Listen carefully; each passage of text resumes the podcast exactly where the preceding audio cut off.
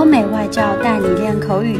本节目由雅思官方合作机构英语同桌 FM 原创出品。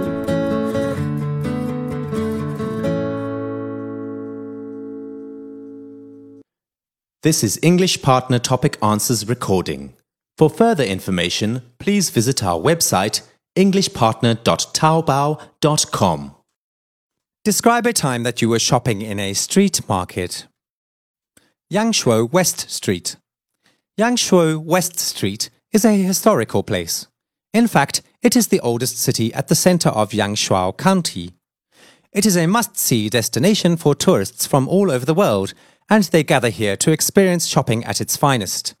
I remember when I was a third year college student, maybe about three years ago, my roommate and I decided to explore this place since we had heard many wonderful stories from our schoolmates and it was highly recommended. It was also perfect timing since we were looking for a graduation dress and some tokens for our teachers as a symbol of appreciation for their patience. When we got there, we weren't disappointed. All the rumors were true. Every corner of the street was filled with shops with various products and goods to choose from. Also, as a student, we had to be extra careful of our expenses we had to make sure that our purchases wouldn't cost an arm and a leg. As we walked a long stretch of the shopping street, it was natural that we would be exhausted and famished. Not only do they sell material things, but they also cater to street food, local dishes and cuisines, as well as refreshing beverages. You can either stand up and enjoy your food in food stores or be in the comfort of tiny spaced restaurants. Anyway, I have to say that this shopping experience is on my top three list. I would recommend the street market to my friends who want to visit that county.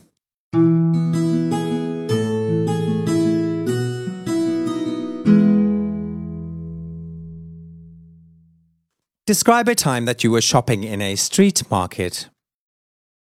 Shangxiajiu Pedestrian Street. Shangxiajiu Pedestrian Street is the first business street in Guangzhou. It is a bustling area filled with local and international merchandise and a commercial space located in Liwan district in Guangdong, China, which opened last September 1995. It has a unique blend of the historical architecture of European and Chinese style. So, in a way, it is both a shopping area and a tourist destination. I am familiar with this place since it is conveniently accessible to my place and it only takes 15 minutes by bus to get there. I often hang out in this place when I need to unwind or escape from my day to day activities. The environment makes me feel relaxed, since shopping is my stress reliever. It helps me forget about the worries and anxieties of my routine. Being a shopaholic, I like the products they showcase in the street. I can buy native goods that could be a great souvenir or gift for my loved ones. Also, the wide array of shops makes me come up with better opportunities to haggle and eventually pay the best price. I remember I bought a necklace as a present for my mother's birthday last week. It was a memorable experience for me, since I wasn't the only one who was interested in that piece of jewelry.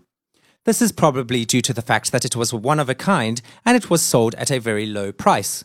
I was fortunate because when two of the customers tried it on, it wouldn't fit. It was too big for them. When I gave it to my mom, she burst into tears and was overwhelmed. OK，今天的口语话题就到这里啦。如果你有什么想听的话题，可以在音频下面给我们留言。如果你想要获取更多关于雅思学习的内容，可以关注我们的微信公众号“英语同桌”。我们下期再见。